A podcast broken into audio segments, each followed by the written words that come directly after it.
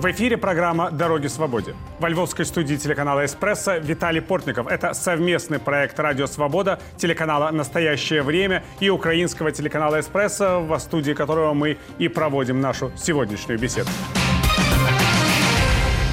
24 августа, 31 годовщина провозглашения независимости Украины. Поздравляю с этим праздником всех наших зрителей и слушателей, э, которые являются гражданами Украины или сочувствуют борьбе украинского народа с агрессией. Однако сейчас вместо парада в Киеве на Крещатике демонстрируют уничтоженную военную технику российских э, вооруженных сил. Запрещены массовые мероприятия из-за возможных массированных ракетных ударов э, со стороны Российской Федерации. А Кремль, между тем, шантажирует Украину и мир возможными катастрофическими последствиями аварии на Запорожской атомной электростанции. Такова хроника этой страшной войны, которая продолжается уже 6 месяцев. Что будет дальше? Как э, будет меняться ситуация? Как долго может продолжаться война на истощение? Как э, может Украина восстанавливаться в ходе или после этой войны? Ответы на эти и другие вопросы будем искать с нашим гостем. С нами на связи Арсений Яценюк, премьер-министр Украины в 2014-2016 годах, глава Киевского форума безопасности. Приветствую. Витаю, Виталий. Я так понимаю, что придется на русском я разговаривать. Да, но ну, перед тем, как вы будете разговаривать с нами на русском, э, мы посмотрим сюжет о том, э, каковы последние события войны 24 августа – 31-я годовщина государственной независимости Украины и ровно 6 месяцев со дня российского вторжения. В эти дни на главной улице украинской столицы Крещатике проходит выставка уничтоженной украинскими войсками российской военной техники. В центр Киева доставили обгоревшие и разбитые в ходе боевых действий танки, бронемашины, системы залпового огня и грузовики – Именно так выглядит российская техника, на которой, согласно планам Кремля, в конце февраля, спустя несколько дней после вторжения, должен был состояться парад на Крещатике. За полгода развязанной Россией войны убиты десятки тысяч военных и мирных жителей. Миллионы украинцев вынуждены были покинуть страну. С российских военных кораблей, самолетов и наземных комплексов по Украине выпущено более трех тысяч крылатых ракет, и подавляющее большинство из них разрушили не военные объекты, объекты, как утверждает Москва, а жилые дома, школы, больницы и другую инфраструктуру. Украинская экономика вследствие войны потеряла около 100 миллиардов долларов. Как подчеркивает глава государства Владимир Зеленский, все причастные к террору в Украине будут привлечены к ответственности. Мы все маємо бути достатньо міцними. Мы все должны быть достаточно сильными, чтобы противостоять любым вражеским провокациям столько, сколько потребуется, чтобы заставить оккупантов отвечать за все их удары, за их террор, за Харьков, Донбасс, Азов, Сталь, Николаев, за фильтрационные лагеря, за Бучу, Ирпень, за все города. Мы все должны быть достаточно сильными, чтобы выстоять и пройти весь путь к украинской победе. Увесь шлях до української перемоги. Украина намерена освободить все свои территории, включая аннексированный Россией Крым. Повод для оптимистических прогнозов дают и серии недавних взрывов на военных объектах полуострова, которые Москва признала диверсией. Только в результате взрывов на военном аэродроме Саки морская авиация российского Черноморского флота, по данным военных экспертов, потеряла больше половины самолетов и вертолетов. В условиях наращивания поставок иностранного оружия Украине российская армия перешла в оборону фактически на всех участках фронта. И сейчас, как заявляют в Киеве, единственное, чем Кремль может привлечь к себе внимание, это шантажировать Украину и Запад. Генеральный директор Международного агентства по атомной энергии Рафаэль Гросси накануне вновь призвал к максимальной сдержанности в районе контролируемой российскими военными Запорожской атомной электростанции. Военные действия, которые даже в минимальной степени поставят под угрозу ядерную безопасность, должны быть немедленно прекращены. Эти действия могут привести к серьезным последствиям. МАГАТЭ готова помочь предотвратить такую эскалацию кризиса. Запорожская АЭС в украинском городе Энергодар – самая крупная атомная электростанция в Европе. Со второй половины июля она регулярно попадает под обстрелы.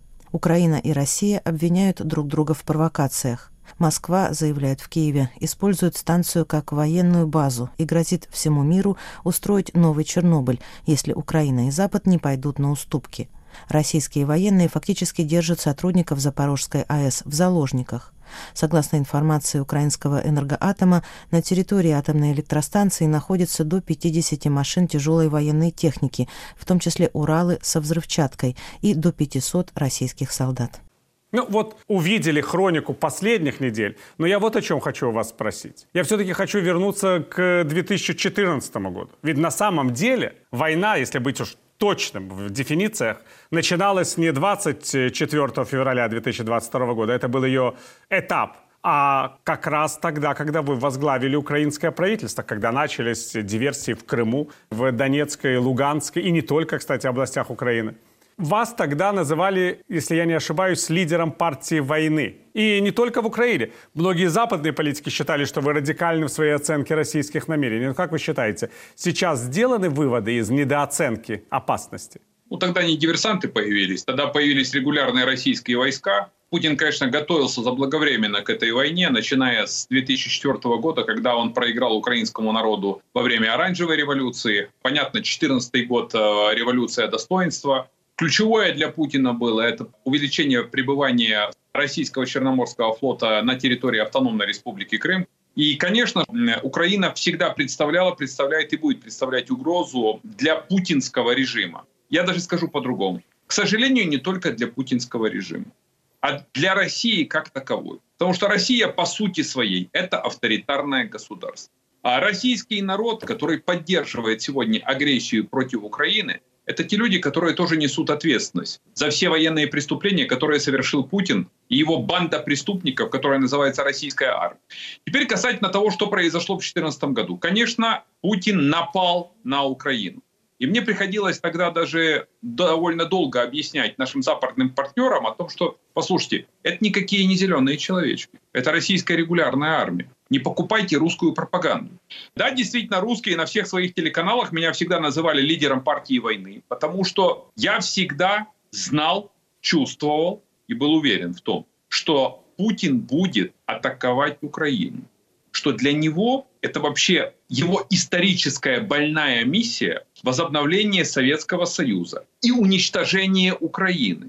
Запад тогда по-разному на это смотрел, но сейчас они уже четко поняли, что это была не партия войны, это была партия мирового порядка. Если вы не будете наказывать агрессора, если вы не будете наказывать международного преступника, он придет к вам домой. Сегодня он не пришел домой к нашим западным друзьям по одной причине. Мы стали на пороге этого дома, как Украина. И мы бьемся за свою и за нашу совместную свободу. Скажите, вы в 2014 году возглавили правительство в, по сути, разрушенной экономической стране. Там, по-моему, вообще денег в государственном бюджете не было. Не было средств для существования государства. И это, по сути, был первый этап тоже борьбы за истощение украинского государства, чтобы оно капитулировало. Но вот сейчас мы видим новый этап этой войны на истощение. По большому счету, эти шесть месяцев – это война на истощение Украины. Вы как считаете, сколько Украина может выдержать вот такую войну? В 2014 году, когда я стал премьер-министром, страна была полным банкротом. С одной стороны, пришлось принимать довольно жесткие, но эффективные меры финансовой и бюджетной политики страны. С другой стороны, наши западные партнеры нам ну, не дали возможности, чтобы Украина рассыпалась. Потому что как и в сегодняшней войне, так и тогда победа России на военном фронте равнозначна победе России на экономическом фронте. И наоборот, победа Украины на военном фронте равнозначна победе Украины на экономическом фронте. Потому что без здоровой экономики, без состоятельной экономики, которая в состоянии удержать государство на плаву, невозможно выиграть войну. Тогда был пакет международной помощи, тогда были очень жесткие решения, начиная от бюджетных издержек, э, тарифной политики, налогов, государственных закупок и заканчивая целым рядом закрытия государственных программ, которые необходимо было закрыть, дабы удержать финансовую систему. В результате получилось так. Страну приняли минус 14% роста ВВП, а отдал я уже было 0,6% роста. Все-таки это большая довольно динамика. 15%. То есть это совместные усилия всего правительства и украинского народа, не говоря уже о долгах. И тогда принял долги 73 миллиарда долларов, а отдал страну было 67 миллиардов долларов. Что происходит сегодня? Сегодня Украина экономически несостоятельна из-за российской военной агрессии, без западной поддержки. Я всегда это называю, мы находимся сейчас на аппарате искусственного дыхания, которое нам предоставило наши западные друзья и партнеры. Почему так случилось? Русские временно оккупировали 23% украинской территории. Русские заблокировали все порты. Русские разбомбили инфраструктуру и промышленные объекты. Русские фактически выгнали из своих домов около 14 миллионов украинцев. Экономическая ситуация, она имеет как экономические, так и психологические последствия огромные. Я уже не говорю о том, что наши дети фактически потеряли возможность учиться. А вы хорошо помните, что такое выпавшая генерация. Да? То есть после распада Советов, когда фактически надо было вот эту новую генерацию воспитывать по-новому, обучать по-новому. То есть мы сегодня имеем большие проблемы. Как решить эти проблемы? Без выигрыша в войне эти проблемы невозможно решить. Я уверен, что Запад дальше будет помогать Украине. Но только он не будет помогать Украине в том случае, если Украина не будет демонстрировать те реформы, которые необходимы для вступления Украины в Европейский Союз. Там же все написано. Он не будет финансировать Украину, в которой нет независимых судов, в которой нет понятной, эффективной государственной системы управления, в которой нет независимых, эффективных антикоррупционных органов. То есть, отвечая на ваш вопрос, ситуация очень-очень тяжелая, как на военном фронте, так и на экономическом фронте. Без западной поддержки на данном этапе невозможно удержать украинскую финансовую и бюджетную систему. Как можно изменить ситуацию только победой на военном фронте? После этого Запад предоставит большую программу экономического стимулирования, я это называю новый план Маршала, под конкретные обязательства украинской власти и под то, чтобы продемонстрировать, что Запад защищает демократию и оружием, и финансами. Скажите, а вот э, в принципе, если говорить о этом новом плане восстановления Украины, восстанавливаема ли э, украинская экономика, которая уже разрушена? В эти вот все месяцы. Большие предприятия, большая металлургия. Ведь Украина все это потеряла, по большому счету. Нужно ли это восстанавливать или нужно сделать что-то новое? Фактически Украина кардинально изменилась уже сегодня. И надо отвечать себе на вопрос, а какая вообще структура украинской экономики будет после победы в войне. Инвестор придет в одном случае, если Украина будет защищена когда Украина может быть защищена? Она может быть защищена только тогда, когда тут сильная армия и сильное государство, которые являются членами НАТО. Другой формулы не существует. Теперь возвращаясь к вопросу по заводу. После того, когда русские просто уничтожили Мариуполь, это два ключевых металлургических завода Украины. Конечно, что структура украинской экономики изменилась. После того, когда русские захватили временно значительную часть украинской территории, это аграрные земли, что у нас получилось? 25% украинского вала внутреннего продукта – это что? Аграрный блок и это металлургия. А более 70% – это валютная выручка от экспорта аграрной продукции и металлургии. Заводы, те, которые были, в их старой конструкции, конечно, нет смысла возобновлять. Но постройка новых заводов нужна. И Украина должна оставаться одним из ключевых металлургических гигантов мира. И Украина должна оставаться одним из ключевых поставщиков аграрной и продовольной продукции в этом мире. То есть будут ли изменения структуры? Да, они будут, но ключевой вопрос это не изменение структуры. Ключевой вопрос – это изменение качества экономики, в том числе и качества промышленных предприятий, которые находятся на украинской территории. И под это нужны деньги, под это нужны люди, под это нужны команды, под это нужна вера в будущее страны.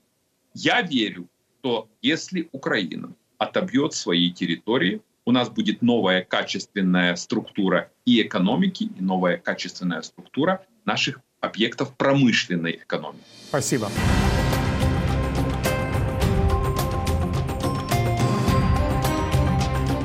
В эфире программа «Дороги к свободе». Это совместный проект «Радио Свобода», телеканал «Настоящее время» и украинского телеканала «Эспрессо», в Львовской студии, которую мы сейчас ведем нашу беседу. Наш гость – премьер-министр Украины в 2014-2016 годах Арсений Яценюк – мы обсуждаем, что происходит с войной, что происходит с украинской экономикой. Вы высказывались не так давно о том, что происходит на Запорожской АЭС. Говорили о том, что контроль России над Запорожской атомной электростанцией – это серьезная угроза для безопасности всей Европы. Но возникает вопрос, а что можно сделать, чтобы восстановить ту ситуацию, которая была до российского вторжения. Ведь, как мы видим, Москва не только не собирается уходить с территории Запорожской АЭС, но и думает о контроле над другими украинскими атомными станциями. А тут можно сделать только одно – отбить захваченные территории. Все остальное – это политический дискус ни о чем. Ну да, хорошо, приедут эксперты Международного атомного энергетического агентства проверить, в каком состоянии Запорожская атомная электростанция. И что дальше? У меня ключевой вопрос не в каком она состоянии, она сегодня в нормальном состоянии, пока ее русские сами не разбомбили. У меня ключевой вопрос, кто ее контролирует. А ее контролирует преступный нацистский режим Путина, который захватил суверенную территорию Украины и который фактически взял в заложники весь мир путем того, что они контролируют крупнейшую в Европе атомную электростанцию. Далее мы хорошо знаем русский нарратив. Если случится катастрофа, которую русские сделают, конечно, они будут винить Украину, как они это делают всегда. Ведь шли дискуссии о том, что русские и Путин готовы применить тактическое ядерное оружие. Так вот, это на поверхности. Это такое же тактическое ядерное оружие. Только объемы этого тактического ядерного оружия по опасности для мира, я вам хочу сказать, могут еще конкурировать со стратегическим ядерным оружием. Отвечая на ваш вопрос, другого решения, нежели освобождение украинских территорий, в том числе возобновление контроля Украины над Запорожской атомной электростанцией, не существует. Все остальные договоренности с русскими – это пустота. Я не верил, не верю и никогда не поверю ни в одни договоренности ни с Путиным, ни с действующим президентом России. Я вам скажу, я еще и в следующего президента вообще не верю. Но пока мы говорим о действующем, военном преступнике Владимире Путине. Ну, конечно, после этого эфира вас опять назовут лидером партии войны, даже не сомневайтесь, по крайней мере, ее голосом. Но тогда скажите мне, Владимир Путин, человек, с которым нельзя договориться, по вашему мнению. Кстати, вы об этом говорили в 2014 году. У вас сомнения возникали и тогдашние договоренности, насколько я помню. Говорят о том, что он готов к переговорам все время. Вот он готов к переговорам. Вот президент Турции приезжает сюда, во Львов, и говорит президенту Украины о том, что он хочет обеспечить их встречу в Стамбуле. Вы вообще допускаете, что Владимир Путин встретится с Владимиром Зеленским когда-либо и о чем-то договориться? К чему готов Путин? Путин готов к переговорам о подписании Украины акта капитуляции.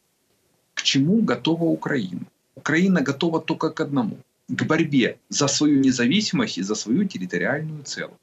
К чему готова Турция? Турция играет большую дипломатическую игру, и надо вернуться в историю Турции, где она, с одной стороны, член НАТО и поддерживает Украину, в том числе и поставками военного вооружения для Украины, с другой стороны, Эрдоган не хочет разорвать связи с Москвой. Я благодарен Турции за то, что они помогают Украине и украинскому народу через поставки вооружений. Я не верю ни в какие переговоры с Путиным, кроме одних, когда на поле боя Украина победит. Когда Запад будет поддерживать Украину точно так же, как он поддерживает сегодня. Когда экономические санкции, которые введены против России, они уже имеют эффект сегодня и будут иметь жесткий эффект завтра и послезавтра. Когда Россия ослабнет. И только тогда, когда Украина возобновит территориальную целостность, возможно, будут какие-то переговоры. Но тогда я даже не знаю, о чем переговариваться, кроме одного. Репарации, которые Путин и его режим должны заплатить Украине. Это единственный предмет переговоров. А все остальное должно происходить в Международном уголовном суде, в котором Владимир Путин, его военные преступники, его режим должны нести ответственность. Но если этого не будет в современном мире, если преступники не будут нести ответственность, если те, кто совершили агрессию, не будут за это платить, как в уголовно-правовом смысле, так и в финансовом, ну тогда этот мир закончит свое существование. Так не может быть. Тогда в этом мире нет справедливости. А я верю, что справедливость есть. А я верю в то, что все-таки этот мир стоит на устоях права, правды, справедливости, достоинства и свободы. В том, что вы говорите, нет политической фантастики. Мы видели Слободана Милошевича, бывшего президента Сербии и Югославии Абсолютно. в Международном уголовном трибунале. Но есть разница. Он не был главой Есть разница, ядерной это державы. страна без ядерного потенциала, я согласен. Как может попасть на скамью подсудимых в Гааге, в любом другом городе, глава ядерного государства, к тому же, которого поддерживает большое количество собственных граждан? Ну, к сожалению, э, его поддерживает не только большое количество собственных граждан. Он же не один диктатор и автократ в этом мире. У них там уже целая банда собралась. По количеству населения, в принципе, у таких, как Путин, существует довольно большая поддержка. Чего не скажешь о количественных показателях армии, экономики, финансов и денег. Тут западный мир в десятки раз сильнее. Но вопрос даже не просто в количестве армии и денег. Вопрос, опять я возвращаюсь к ценности. Теперь касательно того, может ли президент ядерного государства, это P5 member, член большой пятерки в Совете Безопасности ООН, предстать перед судом. Если мыслить просто рационально, конечно, это будет под сомнением. Но если мы будем мыслить рационально, тогда давайте вернемся в мировую историю. А когда декларация Велеса принималась, и тогда не была признана оккупация балтийских стран, те, кто мыслили рационально, они верили, что балтийские страны станут независимыми. Это же случилось. А когда Советы строили Берлинский забор, были ли люди в большинстве своем, которые говорили, это навечно? Были. А единицы, которые говорили, что этот забор падет, и он же пал. А когда Советы были одним из ключевых вообще игроков империи зла в этом мире, кто-то верил о том, что Советы так быстро распадутся. Но они же распались. А в 2022 году, когда Путин был уверен, что он возьмет Украину за трое суток, он ведь ее не взял, мы ведь выстояли. Поэтому я считаю, что мировая справедливость существует. Она его обязательно догонит за все смерти и за все страдания, которые он принес в Украину, нашим людям и нашему народу. Вот, кстати, я хотел вас спросить об Украине за трое суток. Вы хорошо знаете западных политиков, много с ними общались и общаетесь, наверное, сейчас. Судя вот по тем публикациям, которые мы видим в западной прессе, в том числе вот это вот нашумевшее расследование издания «Вашингтон-Пост» на прошлой неделе, мы видим, что то, что Украина падет за трое суток, считали отнюдь не только в Кремле. Это считали многие представители западных разведывательных сообществ. Это считали многие ведущие западные политики. Откуда появилась такая недооценка украинских возможностей и переоценка российских? Я думаю, там много факторов. Ну, я начну с того, что вот я еще в ноябре месяце, 16 ноября, я впервые четко заявил о том, что надо создавать Совет национальной безопасности и обороны. Реальная угроза, самая реальная. И фактически эм, цель Путина только одна – это уничтожить Украину. И вся западная разведка и все наши западные партнеры провели вообще, ну, впервые, наверное, в истории западного разведсообщества и мировой дипломатии операцию по раскрытию реальных планов Путина и фактически по демонстрации этих планов в средствах массовой информации. Поэтому первое. Наши западные друзья ни в чем не ошиблись касательно того, что Путин нападет. И я был в этом уверен. Есть же последовательность заявлений и эфиров. Теперь касательно второго блока. Недооценка украинской армии и недооценка украинского народа. Да, это тоже факт. Наши западные партнеры считали, что Россия в состоянии на протяжении 72 часов э, совершить марш-бросок и фактически близкий по отношению к Украине. И по этому поводу даже в Конгрессе Соединенных Штатов была дискуссия, почему разведка недооценила.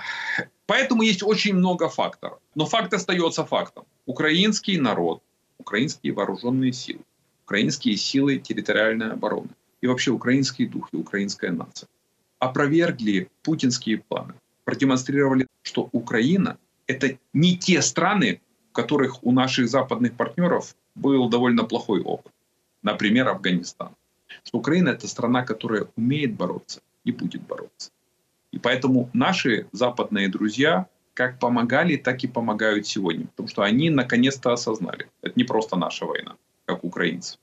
Это война свободного мира за свободу, демократию и вообще за выживание этого мира в сегодняшних условиях.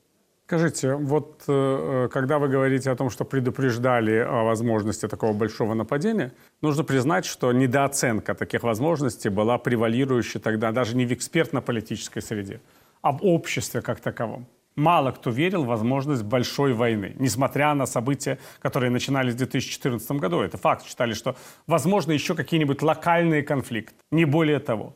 Вы считаете, что украинское общество сделало или, может быть, сделает выводы из того, что произошло, что оно уже качественно переменилось за эти полгода? Вы мне напомнили, Виталий, я выступал на телешоу Савика Шустера. У них там есть такой градусник. Это восприятие людей того, что ты говоришь. Вот я очень хорошо помню несколько эфиров, когда я вышел на эфир и говорю, смотрите, состояние следующее. 50 на 50, что война будет. А это было далеко до войны за несколько месяцев. Вы понимаете, говорю, он же не прислал на экскурсию или на прогулку 100 э, тысяч войск по тем временам. Мы должны честно признаться, что у нас есть огромная угроза. И вот чем больше я это говорил, этот градусник все падал, падал, падал. То есть это естественно, что люди не хотят слышать плохих новостей. Это естественно. И обвинять в этом людей, конечно, можно, а может и не надо. Но вот что главное, люди всегда должны слышать правду. Какая бы эта правда ни была. Или эта правда несет положительный рейтинг, или она несет отрицательный рейтинг. Не имеет никакого вообще значения. Самое ключевое – брать на себя ответственность и говорить правду. Поэтому, да, со стороны украинского общества была большая недооценка. Это следствие того, что с людьми не говорили в открытую. Сейчас будут говорить в открытую политике с Я уверен, а сейчас нет другого варианта. Понимаете, не только сейчас. Вообще по жизни других вариантов нет. Это вообще ключевой жизненный принцип. Быть да. откровенным.